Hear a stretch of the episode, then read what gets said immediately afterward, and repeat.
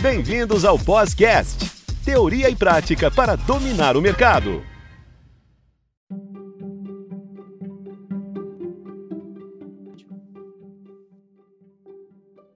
Olá, alunos, bem-vindos ao Podcast, teoria e prática para dominar o mercado. Sempre trazendo assuntos relevantes e contando com a participação dos nossos tutores. Contamos com a tutora Thais de Oliveira, aqui no podcast, abordando temas na área da saúde e dando continuidade sobre sinais vitais. Neste episódio, vamos falar o que é temperatura corpórea. Doutora Thaisa, seja bem-vinda e já inicio com a pergunta: o que é febre? Olá, Ricardo.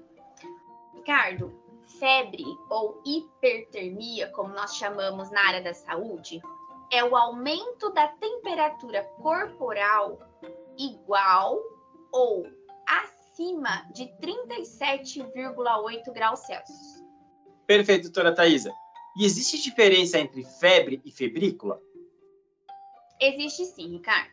A, na febrícula é mais um estado de alerta. V vamos lá, vamos diferenciar. Bom, a febrícula é quando a temperatura corpórea ela está entre 37,3 a 37,7. Então, nesse nível de temperatura, a gente chama de febrícula. Não precisa entrar com medicação. É um estado de vigília, você presta atenção, principalmente com crianças. É um estado que te dá, te dá um start, te dá um alerta. Olha, se eu não der um banho fresco nessa criança, ou se eu não tomar um banho fresco agora, possivelmente é, vai aumentar essa temperatura, levando a uma hipertermia. Mas, nesse valor de febrícula, não é necessário medicar. Agora, a hipertermia, né, que é o estado febril, que é a partir de 37,8, aí sim eu preciso medicar, né? Então, 30, deu 37,8 é febre? É. Então, de 37,8 para cima, aí sim eu preciso medicar. Essa que é a grande dúvida, né, dos pacientes. A partir de qual valor eu preciso medicar? Então, febrícula não medica. Agora, febre, a gente medica. Outra dúvida aqui, e ao contrário, né? Hipotermia. O que é hipotermia? Hipotermia. Bom, eu, eu, é, faltou eu dizer qual o valor da, de uma pessoa que está afebril. Ou seja, o que, que é afebril? O A significa negação, não tem febre, né? Qual temperatura é normal é, corpórea de um adulto? De 36 a 37,2. Bom, então vamos lá. O que significa afebril? Eu não ter febre. Uma temperatura de 36 a 37,2. O que significa ter febrícula? De 37,3 a 37,7. E o que significa ter febre? A partir de 37,8. Logo, a hipotermia é a temperatura corpórea abaixo de 36 graus Celsius. Doutora Thaisa, e o que pode desencadear uma febre? Normalmente, a febre é a resposta de uma infecção, né? Então, se você me perguntasse, por exemplo, é, a febre é um sinal bom ou é um sinal ruim? Eu diria os dois, depende do ponto de vista, né? Ele é bom porque o corpo está mostrando para mim através de um sinal, olha, tem algo errado com o seu corpo, né? Então, o aumento da temperatura normalmente é causado por conta de uma infecção. Então, é um sinal que o corpo dá a, a, ao paciente, ao profissional de saúde, né? Vamos investigar porque algo não está bom. E o ruim é que normalmente a febre ela é causada por conta de alguma infecção em algum local do corpo que a gente precisa combater. E a gente sabe que sinais e sintomas de, os sintomas principalmente, né, de infecções são muito desagradáveis. Mas não é só a infecção que pode levar à febre, né? Na literatura, alguns autores é, também listam que, por exemplo, efeito colateral de droga pode levar à, febre, uma dor intensa pode desencadear febre, um estresse muito grande. No caso de crianças, é, a dentição, né? É, nascimento dos dentinhos também pode levar à febre. E efeito colateral de vacina também. É, a gente pode encontrar a febre. Agora, Thaisa, e qual o risco de uma hipertermia? Olha, medo maior de uma sala de emergência é a crise convulsiva principalmente em crianças, porque assim, a febre em adultos, ela não é uma urgência ou emergência, porque dificilmente uma hipertermia aí de 39, 40 vai desencadear uma crise convulsiva no adulto.